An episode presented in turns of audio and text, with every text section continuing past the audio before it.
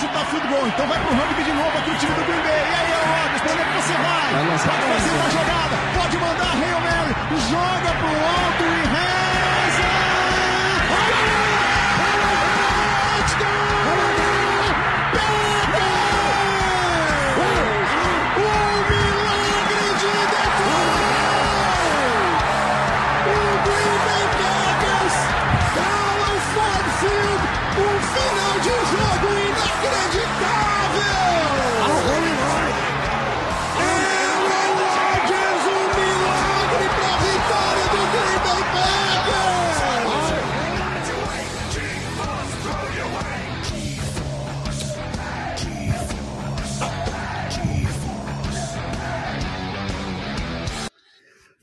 Salve nação verde e amarela, meu querido ouvinte torcedor do Green Bay Packers.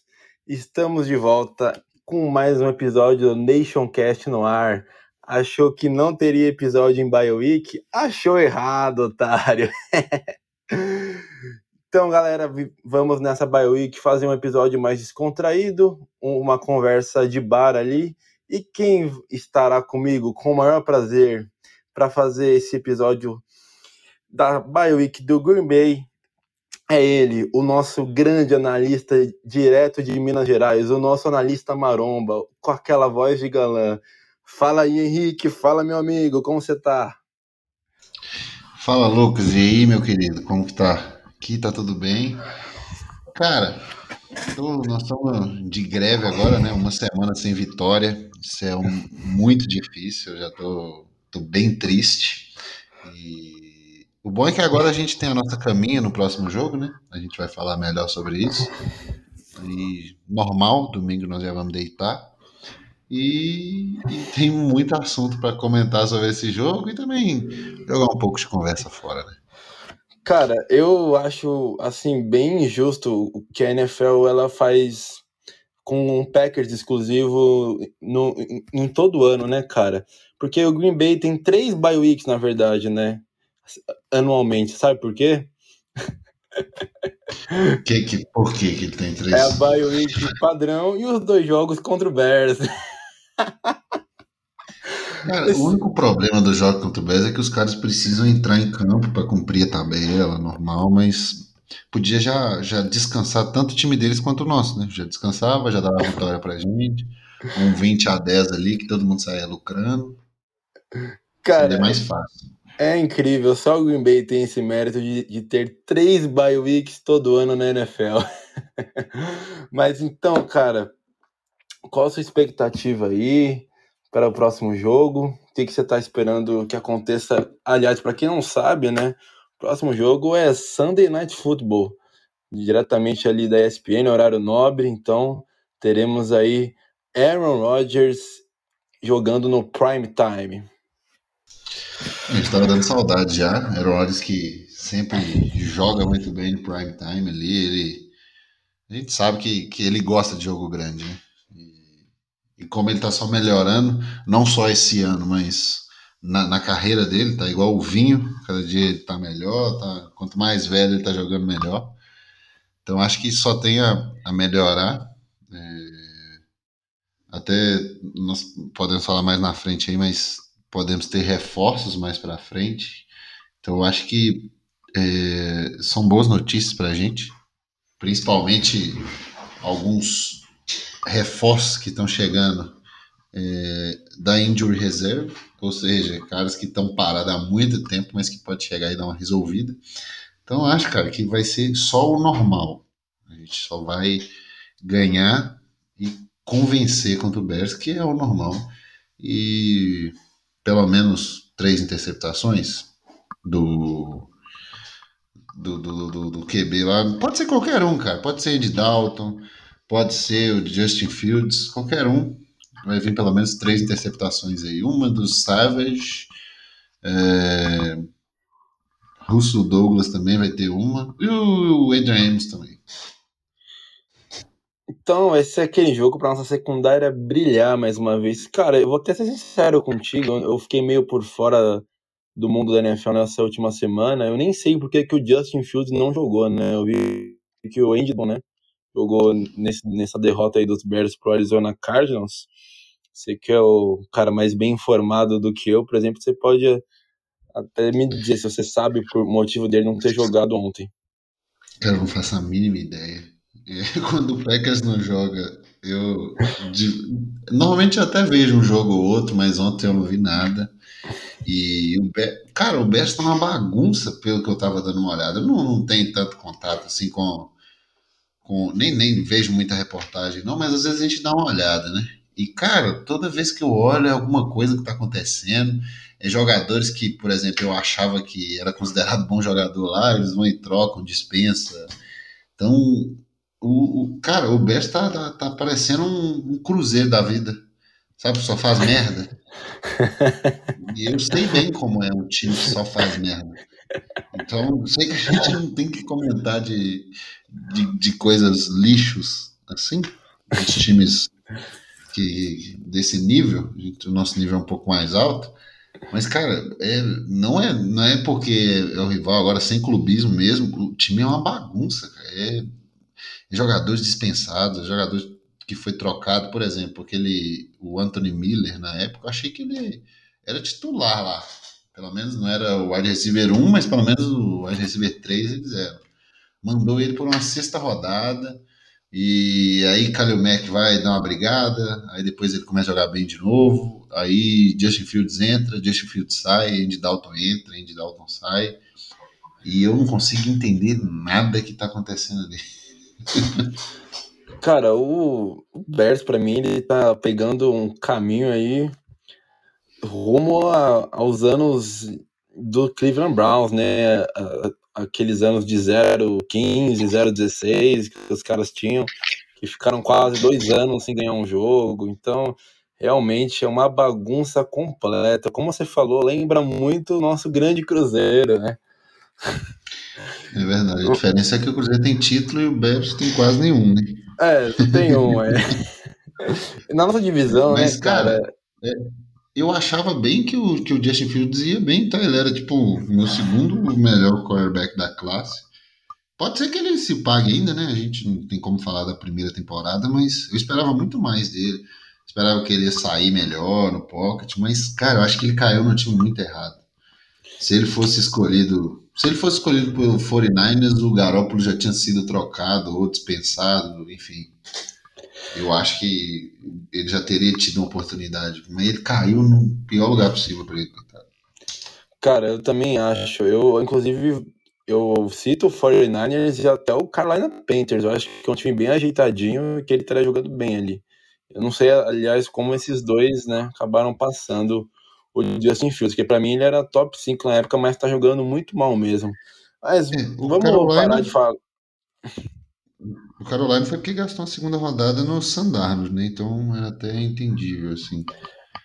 Mas o Denver Broncos que eu fiquei assim, meu Deus. Ah, é verdade.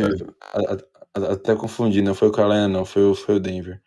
Que fez a cagada ali achando que ia de que Aaron Rodgers, não sei o que, veio aquela toda a narrativa e no fim não, hum. nada contra o Patrick Surtain, que eu acho o melhor cornerback da classe, inclusive, mas foi uma escolha que não fez muito sentido, apesar dele ser um ótimo jogador. Verdade. É melhor a gente falar de, de, de, time que tá ganhando, né? Cara, falando de time que tá ganhando, eu queria comentar contigo um jogo que eu, eu vi o resultado desse final de semana e eu dei muita risada. Já deve ter imaginado do, do que eu tô falando. O Detroit Lions venceu o Minnesota Vikings, mano. Cara, o que, que você tem a dizer sobre essa piada? Por favor, ria junto comigo. Cara, primeiro eu me pergunto por que, que a gente perdeu pro Minnesota Vikings. Porque depois de ver um jogo desse, não dá para entender, né? Por mais que a defesa foi mal, era aquele. Foi o segundo jogo meio que da feijoada, por mais que o ataque jogou bem, mas como que a gente conseguiu perder pro Minnesota? E, cara, é inexplicável, né? Acho que todo mundo achava que, que Detroit ia continuar perdendo. Mas é, eu, eu, eu, eu sou um defensor de que o time do Detroit estava um, um recorde muito mentiroso. Porque o time não é bom, isso aí a gente sabe. O time não, O, o Goff não traz confiança nenhuma, mas também não é, para mim, ele não é o pior time da NFL. Tem times piores que ele aí, até o próprio Jets é pior. Mas, cara, não achei que o Vikings ia perder para eles. E Kirk Cousins é uma montanha russa mesmo. O cara joga bem, joga mal, joga bem, joga mal, joga horrível. E joga muito mais mal do que bem. Então, cara, impressionante. Eu fico feliz, cara, da minha escolha de, de, de time para torcer, viu? Porque tem uns times aí que a gente olha e fala, meu Deus. Cara, na nossa divisão a gente tem ali, né, o, Detroit Lions, que é aquela vergonha anual que vai pro playoff a cada 50 anos. É um Atlético Mineiro, vamos, vamos dizer assim. Aí a gente tem o, o, Chicago Bears, que vive do título de 85, de ter tido a, uma das defesas mais épicas e nunca mais arrumou nada, e o Vikings, que vive para ganhar um jogo por ano dos Packers. Esse, essa é a nossa divisão atual, simplesmente patética, que nenhum desses times juntos conseguem fazer cócegas em Green Bay. Tanto que nos últimos anos aí, Green Bay acho que ganhou pelo menos cinco jogos aí em todo o ano aí que tem ganhado, né? Pelo menos cinco jogos. A gente só tem perdido mesmo pro, pros Virgens de Minnesota. Cara, e o mais engraçado desse jogo foi a, a namorada do Jared Goff na praia. cara ganhando o primeiro jogo pela franquia, a namorada dele na praia. E eu vi esse vídeo hoje, cara, eu ri muito. Tomando um solzinho. Cara, você pensa, você, você namora, você é casado, e aí você é um jogador da NFL, você tem um jogo por ano, tranquilo, pra, pra, um jogo por é ano, por não, um jogo por semana. Isso. Ganha bem pra caramba, ou seja, tipo assim, você provavelmente dá uma vida legal para ela. É, pode ser que ela tenha os trabalhos dela lá, enfim, mas caso ela viva da sua renda, você tem uma renda boa, você é um quarterback na NFL, e no momento que você está jogando, ganhando sua primeira vitória, a mulher está na praia, tomando uma aguinha de coco, dando uma relaxada, e aí falam com ela: seu marido acabou de ganhar o jogo. E ela fala: olha, é mesmo? Olha, a primeira vitória. Cara, não dá, né? Não dá. Coitado do cara. Cara, mas os meus sentimentos ao torcedor do Detroit Lions, fiquei até, sabe, sabe aquele time pequeno que você que ele ganha um jogo e você fica feliz por ele? Isso foi meu sentimento pro torcedor de Detroit, a nossa solidariedade e que vocês continuem sendo minúsculos por muitos e muitos anos. Esse é o nosso desejo da Packers Nation BR, tá bom? Cara, é, você comentou aí sobre os três All Pros que vão retornar aí possivelmente depois da bye. Eu não tenho confirmação se exatamente no próximo jogo, você pode até falar se tem a confirmação de algum deles que realmente pode voltar, mas provavelmente daqui uma ou duas semanas eles têm uma boa chance de os três estarem em campo. Então, a nossa defesa nessa primeira metade de temporada, primeira metade não, né? A gente já passou da metade da temporada. Mas nesses 12 jogos aí que a gente teve até a nossa bye week, ela apresentou um nível de atuação excelente, né, cara? O Joe Barry elevou o patamar da nossa defesa, colocou numa prateleira de elite e por muitos jogos sem esses três, sem esses três não, porque um é do ataque, né? Mas por muitos jogos sem os dois melhores jogadores da, da defesa, né? O Jair Alexander, se eu não me engano, acho que jogou quatro jogos desse ano. E o Zadar Smith jogou só um, né, cara? Então agora ele vai ter os seus jogadores mais fenomenais, os jogadores mais elite da defesa voltando. O que, que você espera com esses caras voltando para atuar e sendo titulares da nossa unidade defensiva? Cara, só tenho que melhorar, né? Mas aí a gente pensa, é, obviamente que no, no pass rush ali é o que tem mais vagas para serem preenchidas e tem pode usar Darius, obviamente que vai ser titular, mas eu, eu até gosto dessa dessa volta dele não ser muito rápida, porque ele pode pegar no ritmo de jogo sem realmente necessitar dele igual a gente precisava nos últimos dois anos, que era tipo assim, se o Jadérios não tá, meu Deus, quem vai pressionar o quarterback? E hoje em dia não é assim. o Joe Barry tem feito suas graçolas ali. É, e colocado vários jogadores para pressionar. O Gary subiu de nível exorbitantemente, mas uns adérios ali ajudando a pressionar, eu acho que só vai piorar mais a vida do quarterback adversário.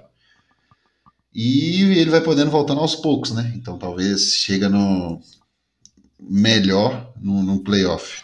Talvez voando muito mais do que se precisasse dele urgente para garantir vaga, enfim. E o Alexander, cara, eu tô, eu, eu tô querendo ver isso, porque a secundária tá muito bem, é, a, a, dupla de safety é sensacional, e os cornerbacks estão jogando até bem.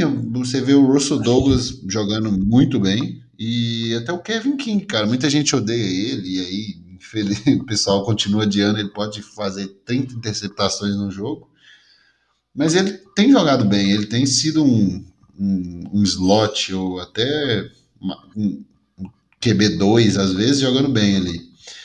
E com o Alexander entrando, o Stokes subindo de nível igual subiu, o Douglas jogando como tá jogando. É igual eu já comentei até no grupo, cara, até quarterback poste, até Peyton Manning se fosse jogar, Tom Brady vai ter que aprender a correr igual Lamar, cara, porque não vai ter como jogar, lançar essa bola contra essa defesa principalmente bem treinado igual tá a secundária. Então, eu tô curioso para ver. É, obviamente que Jair tem que voltar no nível que a gente espera, os Adérios tem que voltar no nível que a gente espera para poder ser isso mesmo que a gente está falando, mas caso volte, cada um dos dois volte 80% do que já foi, meu Deus, tenho até medo de ver essa defesa. Cara, é...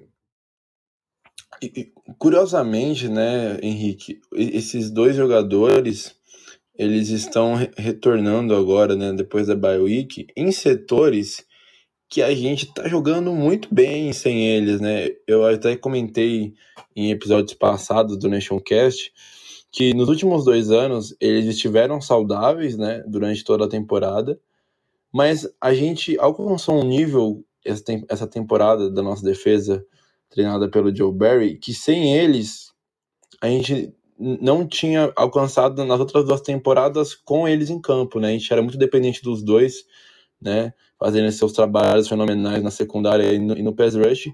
E hoje as duas, os dois setores estão jogando muito bem sem os dois, né? Russell Douglas jogando no Nilo foi uma contratação que todo mundo pensou quando anunciou, quem é esse cara? O famoso jogou onde? E o nosso pass rush tem feito aquela manufatura de pass rushers, de edge rush, aquela rotação, né? Com muitos jogadores participando do pass rush. O Jonathan Garvey tem jogado bem, né?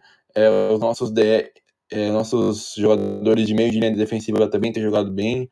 O Rashan Gary tá num nível absurdo de, de atuação, de maneira espetacular. O, e o Preston Smith também, cara, ele tem jogado muito sólido esse ano. É, ele, teve, ele teve o primeiro ano assim de topo de posição, ali nível elite de, de edge rusher. Ele caiu muito no seu segundo ano em Green Bay. E nesse ano, que é o seu último ano de contrato, ele tá jogando muito bem, cara. Ele tá fazendo um trabalho muito sólido, um trabalho mais silencioso ali, porque todo mundo tem falado mais do Rashan Gary, mas ele tem tido um número de pressões elevadíssimo, é, o, o Preston Smith. Então, Cara, ele, eu também tô gostando muito da atuação dele. A gente sabe que o contrato dele pro ano que vem é uma bomba, a gente não sabe se ele vai ficar, mas ele tá jogando muito bem. E só para ilustrar o que a gente tem falado do, do Rashan Gary, né? É, ele esse ano, cara, ele teve seis sacks e meio e dois fumbles forçados. Então são isso aí em 11 partidas que ele jogou, porque uma ele não jogou por por uma, um, por uma questão de lesão, né? Ele ficou fora de uma partida esse ano. Então, tem jogado realmente num nível de elite e e para ele no melhor momento possível, né, cara? Sem os Adair Smith, porque se ele tivesse jogando nesse nível com os Adairs em campo, muita gente falaria: "Ah, tem os Adairs para dividir as atenções, é por isso que ele tem tido mais espaço", mas justamente não, ele jogou no melhor nível em Green Bay, sem um melhor companheiro de, de pass rush jogando junto com ele. Pra, tipo assim, calar os críticos meio que de maneira integral. Não tem mais o que falar dele, sabe? Cara, e eu acho que ele é um carregador de piano ali naquele, naquela defesa de Green Bay. É, obviamente que o Rashan Gary é, tem mais, talvez até atributos físicos, é um jogador de primeira rodada, então é, normalmente é, se espera mais e ele está entregando bastante pressão também. Mas eu acho que com muita ajuda do Preston, tá? eu acho que ele tem ajudado muito a defesa e, e silenciosamente a gente vê às vezes é, em terceiras descidas ele fazendo o ataque perder jardas quando é terceira para uma. É, isso aí eu tenho visto muito nele e no Adrian Amos. Eu acho que são dois jogadores que estão jogando mais do que são falados ainda. O Adrian Amos, muita gente comenta, mas é, eu acho que ele é provavelmente o melhor jogador da defesa. Para mim, ele, o Savage e o Clark têm sido os três melhores da defesa. E o, o Preston também tem jogado muito bem. É, é, é igual tô falando, ele é segura o piano ali. E talvez com a volta do, do Zé Darius possa é, ter uma defesa sempre muito bem descansada. Por exemplo, é, vai lá, Zadarius e Preston numa ponta e Zadarius na outra. Aí na próxima jogada troca os Zadarius, coloca o Gary. Na outra jogada fica Gary e Zadarius. E vai trocando e sempre uma jogada, o cara joga duas e descansa uma. E isso aí faz com que a defesa não canse tanto. E aí ela pode ter uma intensidade sempre muito forte contra o ataque. E isso aí, com, com jogadores de elite como a gente tem, é fadada ao, ao sucesso. Isso aí, com certeza, só vai melhorar o time cada vez mais.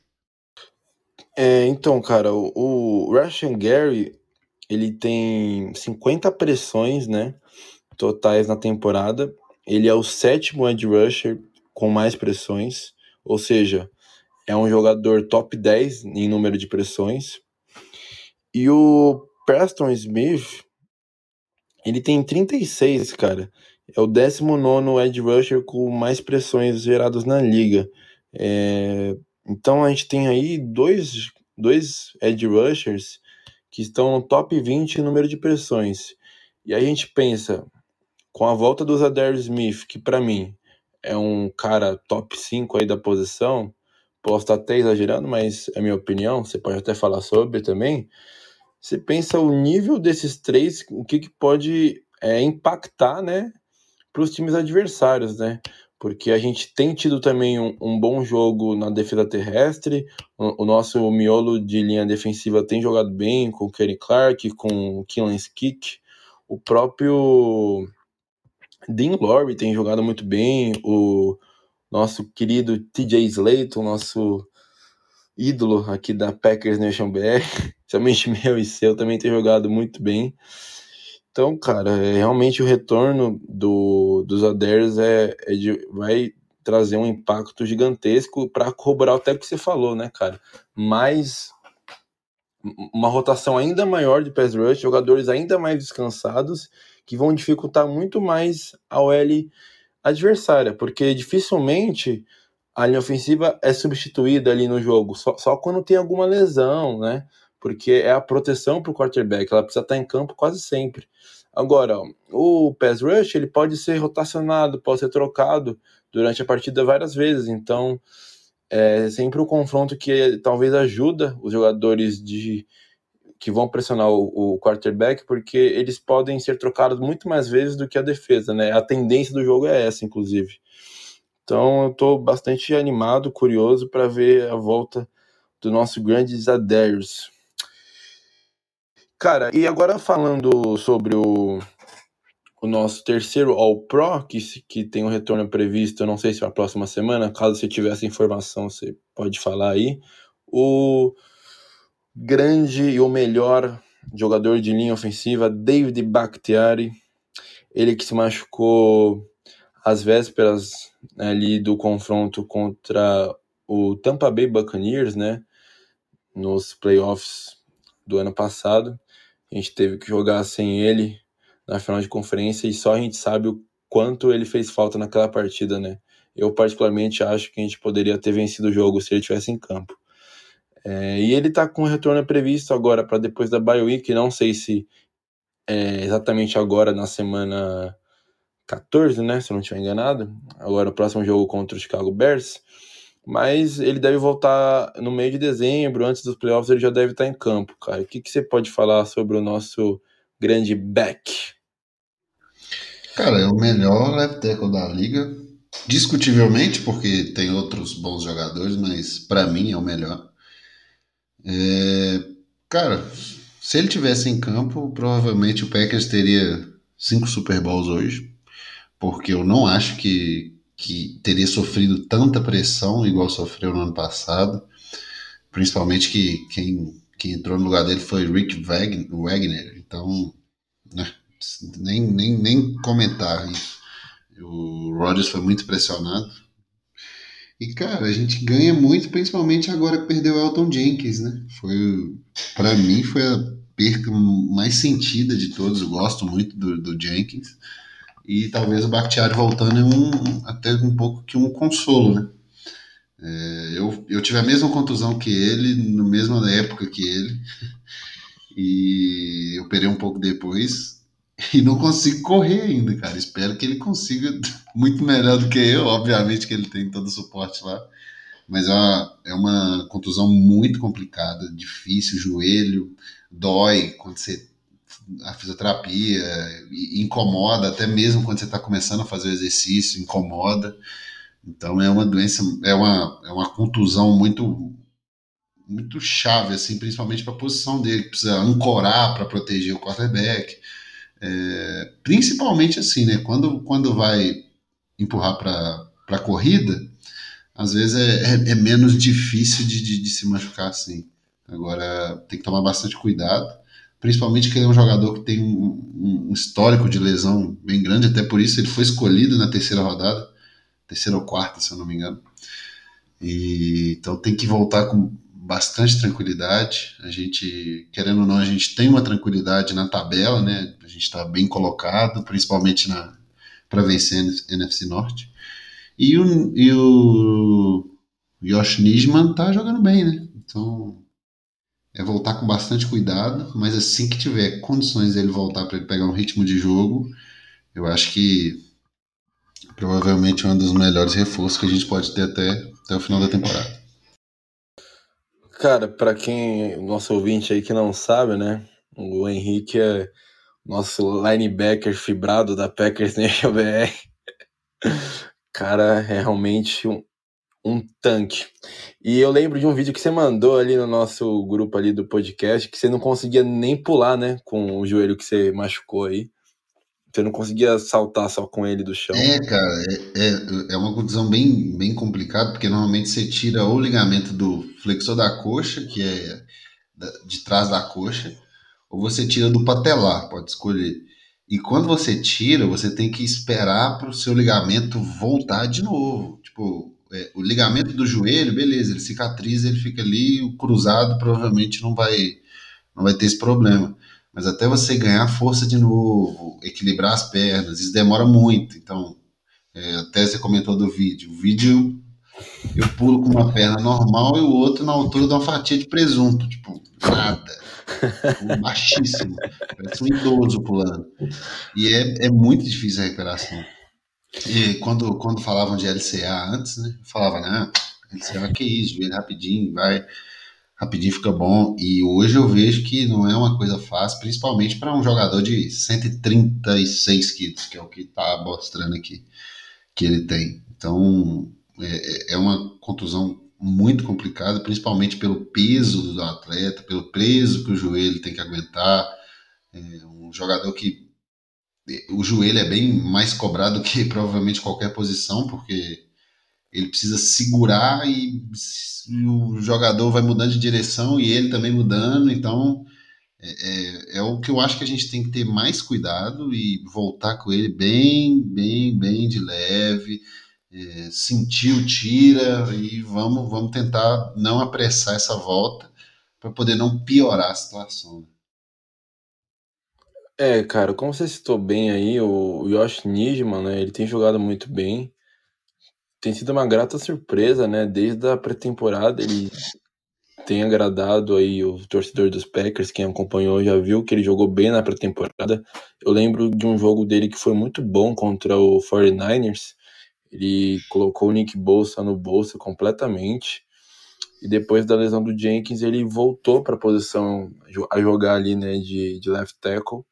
Então, assim como os outros dois jogadores da defesa, os Aders e o Jair, a gente não tá morrendo de necessidade que o Beck volte, óbvio, a gente quer muito que ele jogue, mas não tem aquela urgência de você é, apressar o jogador, colocar ele de qualquer jeito em campo, a gente não precisa disso agora. Então, é isso que dá tranquilidade, que o time tem se sustentado assim as suas estrelas, e com elas, então, vai ficar ainda mais forte para o final de temporada e para os playoffs. Cara, você tava falando de joelho, eu também, eu, eu que jogo flag football tive um, um incômodo no, no, último mês e tô tratando aí, fazendo fortalecimento. Final do mês tem uma consulta aí, não sei o que vai dar, mas tive até que me afastar ali do time, porque eu tô com um incômodo bem grande ali, mano. Principalmente naqueles deslocamentos laterais, como você falou, que é uma das partes que mais pega para quem tem problema no joelho. Então esperamos que eu e o Bactieri voltemos 100%. Cara, e outra coisa principal, né? A gente tem que ver que futebol americano é diferente do futebol normal. Em todas as jogadas, todos os jogadores dão 100%. Às vezes no futebol ali, você, você tá cansado, você deu uma corrida ali. Se você é um atacante, você não vai marcar com aquela força. Às vezes você é um zagueiro, você só vai cercar. Futebol americano não, é 100% todos os jogadores em toda jogada, porque uma jarda conta. Então a gente tem que ver que por isso que o nível de lesão é alto, é, a demora para voltar às vezes é maior, porque é, é, é, um esporte bem mais complicado e então tem que ir com muito cuidado, muito cuidado mesmo. Cara, exatamente. É, é muita explosão, força bruta 100% do tempo. A gente não tem é, como você falou, momento tipo, de que você descansa e relaxa. Cara, vamos partir para as perguntas agora, Henrique? O que, que você acha? Boa, boa, vamos lá. Então vamos soltar aqui, gente. Bom, cara, a gente recebeu algumas perguntas essa, essa semana aí. Então eu vou ler algumas delas aqui. Mandando meio na correria, né? Na e última aí? hora ali. Vamos gravar hoje, manda pergunta, mas. É. Tem, tem uns caras aí que são impressionantes, nunca abandona. Nunca deixa a gente na mão. Tem aqueles nossos ouvintes mais fiéis aí, dos muitos que a gente tem. Mas você que quer ouvir seu nome aqui no podcast, quer mandar uma pergunta, se você não ainda está no grupo de ADMs, no ADMs não, no nosso grupo geral, desculpa, é só pedir o link pelo Instagram que a gente manda. E quem já está no grupo, a gente sempre coloca lá no grupo geral para quem quiser mandar pergunta, só chamar no meu privado ou no do Henrique, ou de qualquer outra DM da página. Cara, o Luigi, ele mandou aqui algumas perguntas, foram três. Aí eu vou, eu vou ler aqui a primeira e aí a gente vai respondendo e batendo essa bola aí. Ele perguntou qual é a formação mais usada pelos Packers na questão de, de marcação em zona, né? Cover 2, cover 3 ou cover 4? E ele quer saber por quê. Cara, isso depende muito do jogo e, e de, da necessidade. De, enfim, a gente joga muito no, no, no níquel, que é quando são três jogadores, né? E dependendo, quando a gente joga até no cover 4 várias vezes, até pela qualidade dos nossos jogadores secundários, mas isso depende muito é, da, do jogo, do que está acontecendo no jogo. Por exemplo, se for uma terceira para 20, com 99% de certeza a gente vai jogar num cover for, porque é, mesmo que o jogador que eles optem por correr com a bola ou lançar no meio do campo, os, os jogadores secundários conseguem matar essa jogada antes de 20 jardas, por exemplo. Agora, se a gente vê um terceira para um, dificilmente a gente vai ver até um cover tree. A gente vai ver um, um meio mais fechado, talvez. Um Às vezes tem cover tree, né, cara? Em uma terceira para um.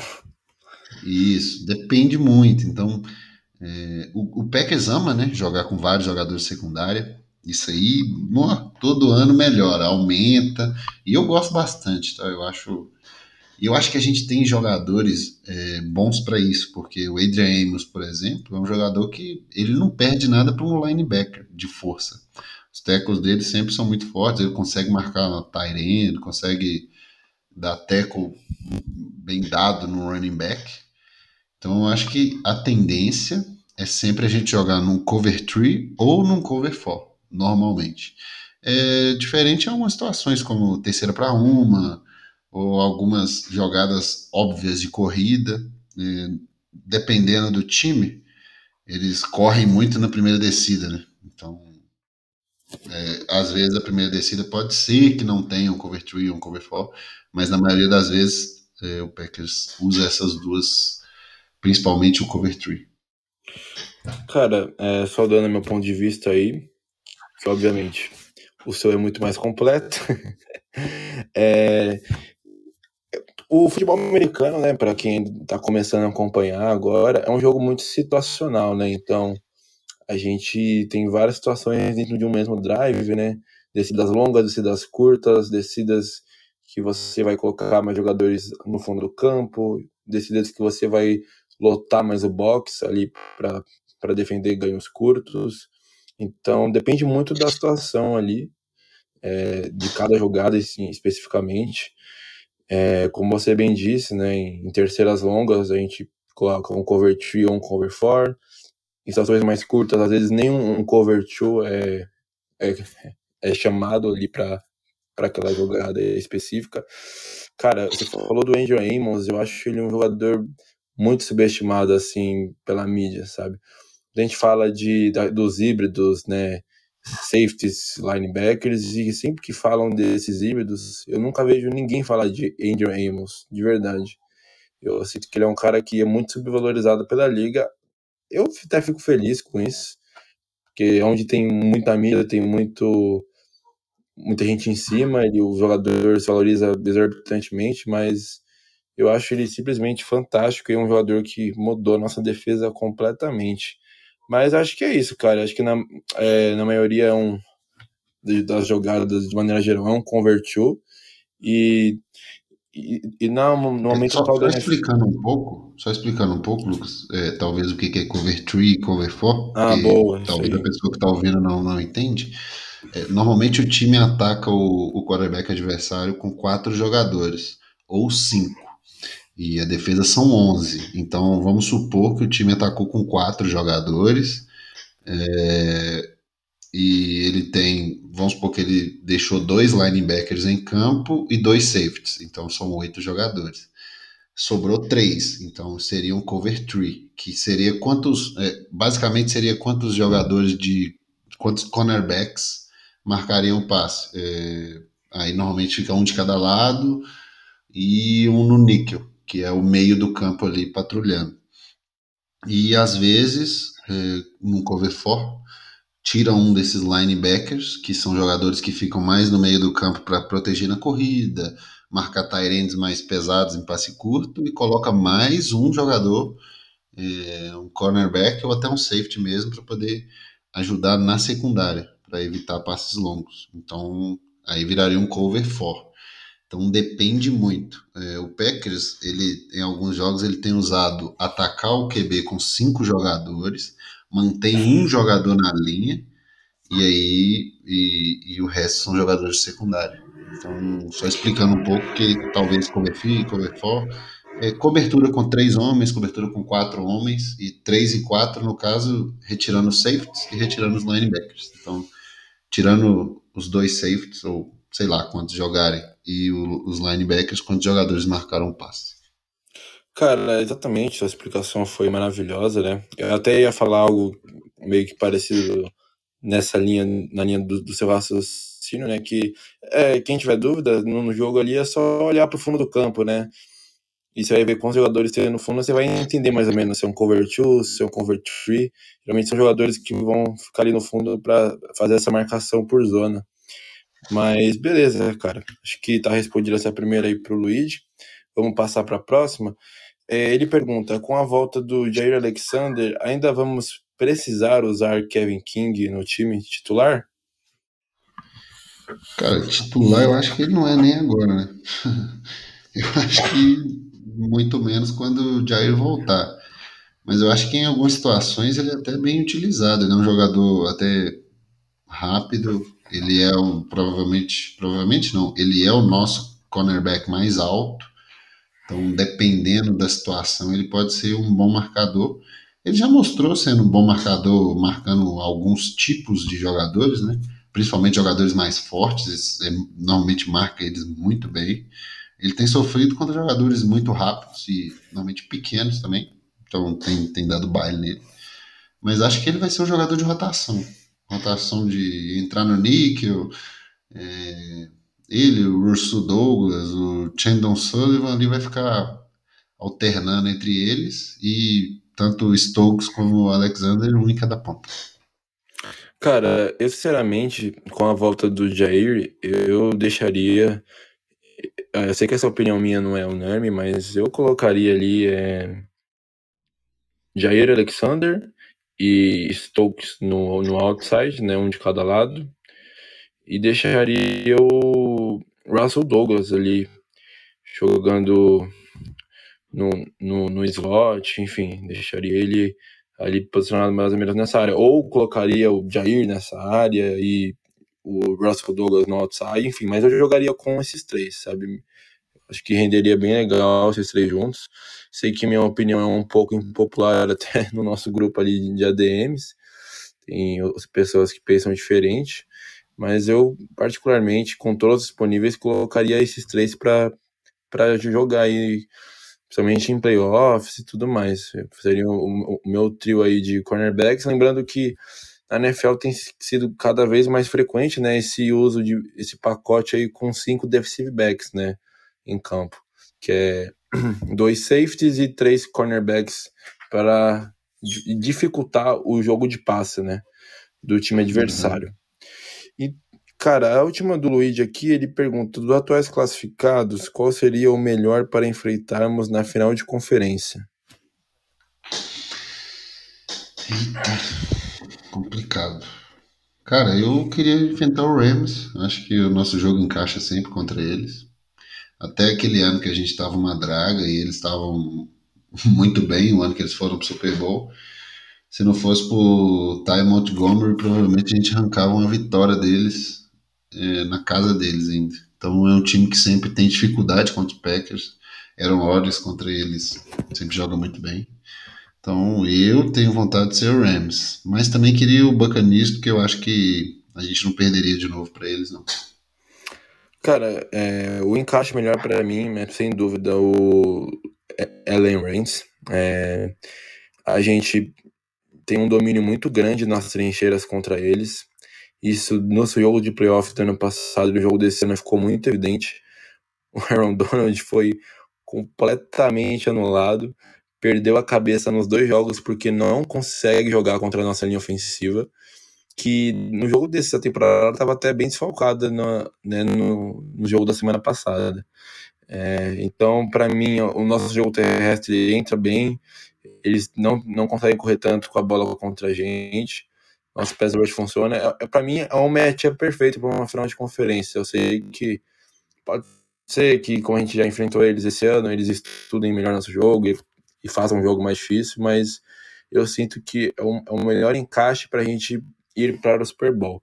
Mas o jogo que eu quero que aconteça é contra o Tampa, porque acho que o torcedor de Green Bay aí merece uma, uma, uma vingança aí esse ano e a gente derrotar o Tom Brady na final de conferência e rumar ao Super Bowl para ganhar o nosso quinto anel nessa era moderna da NFL. Cara, a próxima pergunta é do Gabriel Bicigo. Valeu, Agradeço aí, Gabriel, o apoio de sempre, de sempre tá junto com a gente também, assim como o Luigi. Ele perguntou: quem é o MVP do Green Bay Packers nessa temporada até o presente momento? O que, que você acha, Henrique? Cara, é complicado, né? É, sempre vai ter Aaron Rodgers jogando bem, ele vai ser, o, na teoria, o MVP, porque o quarterback comanda o time, né? Mas se eu fosse dar um voto, o meu seria Adrian Amos hoje. Acho que ele mudou muito a nossa defesa. Eu acho que a nossa defesa joga sim por causa de, da dupla de safety em si. mas principalmente ele. E ele tem dado, feito lances que tem sido primordial. Às vezes, terceiro para uma, o cara vai lá e para uma jogada. É, enfim, ele, para mim, ele é o MVP. Dadas algumas ressalvas, como Aaron Rodgers tem jogado muito bem, Kenny Clark também um monstro ali na linha, na linha defensiva. É, Devondre Campbell, maravilhoso. Talvez o segundo para mim seja o Devondre Campbell, mas eu ainda fico com o Adrian Amos. Por pouco, que eu estava esquecendo o Devondre Campbell, mas eu ainda fico com o Adrian Amos. Cara, é, para mim é da defesa também. Eu sei que o Adams está jogando absurdamente bem esse ano. Acho que ele tá um pouquinho abaixo do ano passado. Não que isso seja ruim, para mim ele é um, um fenômeno ainda.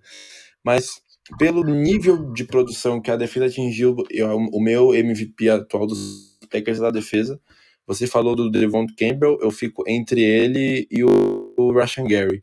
Mas eu vou dar o Devon Campbell por ele ter mudado o patamar de uma posição deficiente do nosso time.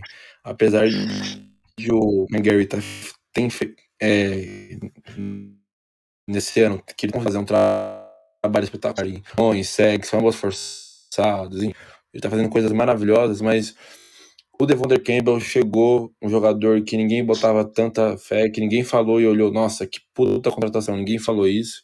Foi uma aposta que deu muito certo, é um dos melhores linebackers da liga e curou uma deficiência antiga dos Packers, de muito longa data, que a gente não tem um, linebacker legítimo para comandar nossa defesa.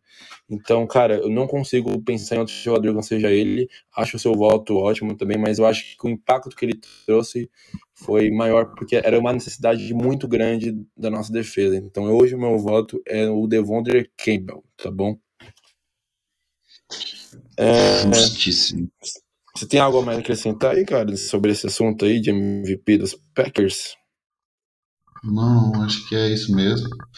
A gente fica muito em dúvida entre. Eu, pelo menos, fiquei muito em dúvida entre o Adrian Amos e ele, mas os dois são maravilhosos e tem colocado a defesa cada vez melhor. Cara, o Amos também entra no meu top 5, top 3 aí de melhores jogadores da temporada. Eu também acho um excelente voto. É... Cara, essa pergunta aqui, mano. A gente até falou em off, cara, que só, vão, só vai valer a resposta errada pra, pela resenha. O Diego mandou lá no nosso grupo geral e perguntou: que diabo é aquele palito branco e rosa que os jogadores ficam cheirando na sideline? Inclusive Arão e companhia. Cara, eu vou falar aqui, sinceramente, eu nunca vi essa porra aí, mano. De verdade, peço até desculpa ao nosso ouvinte, mas eu nunca vi esse palito deles cheirando. Então, cara, vai aí, Henrique. Cara, eu também não sei do que que é. E um palito logo rosa e branco, tipo, aí deu pra entender menos ainda, porque não sei o que que é. Deve ser alguma coisa pra, tipo, eles, pra alertar, né, igual tem uns caras do, de, de, levantamento de peso que cheira, acho que é amônia, um negócio assim, né? E, e fica doidão. Talvez seja isso, né? Mas também não faço a mínima ideia do que, que seja. Cara, como você vale a resposta errada, é, pra mim, ou é teste de gravidez ou é teste de Covid, cara. Acho que. Acho que Ainda mais que ele falou que tem o branco e rosa, cara. É um desses dois aí, mano. É verdade. Vou, vou, vou, pode ser isso. Acho que é, acho que é, acho que é isso mesmo. Cara, é, as perguntas aí dos nossos ouvintes, agradeço aí todo mundo que mandou, colaborou aí com mais um episódio do Nation Cast. Foram essas duas, cara. E enfim, vamos encerrando mais um episódio do Nationcast. Hoje foi um episódio mais de resenha, mais de troca de ideia, uma conversa aí na mesa de um bar para você ouvir e matar a saudade do Green Bay Packers essa semana de bye week. Então deixa aí só despedida, Henricão, e falei com o nosso ouvinte que semana que vem estamos de volta. Valeu, galera. Agradecer a todo mundo que sempre acompanha. Como sempre, ficar repetitivo, mas agradecer mesmo, tá todo mundo sempre junto. Cada semana mais ouvintes. É, também principalmente para os ouvintes assíduos que mandam perguntas e tudo mais. Então valeu demais, estamos juntos. E precisando, qualquer dúvida a gente está lá disponível pro, no grupo ou no, no, no, direct lá. Segue a gente quem não segue, Packers Nation BR no Instagram, no Twitter também. E tamo junto. Fala teu Instagram aí, amigão. Mas sou o ponto Henrique. Mas não então... me sigam, sigam o Packers. então quem quiser seguir o nosso analista maromba fibrado, é só entrar no Instagram dele. É, agradeço o ouvinte aí por mais um episódio que nos acompanhou. Nosso, nossa audiência tem, tem aumentado a cada semana. A gente fica muito feliz com a aderência de vocês ao, ao nosso podcast. Eu que já fui um ouvinte, já mandei pergunta e hoje estou até apresentando essa bagaça aqui. Então agradeço novamente ao nosso ouvinte. Siga a Packers Nation BR nas redes sociais, arroba Packers Nation BR, no Instagram, no Twitter, também estamos no YouTube e no TikTok também, mas a gente faz conteúdo de qualidade, não é essas dancinhas de blogueiro que, que você tá cansado de, de ver na, nas, nas suas redes sociais. Então, o meu Instagram pessoal é 90zanetic underline, pode me chamar para a gente trocar uma ideia, falar sobre futebol americano e outras coisas a mais. Mas siga principalmente, como o Henrique falou, a Packers Nation BR, que ali sim é conteúdo de qualidade.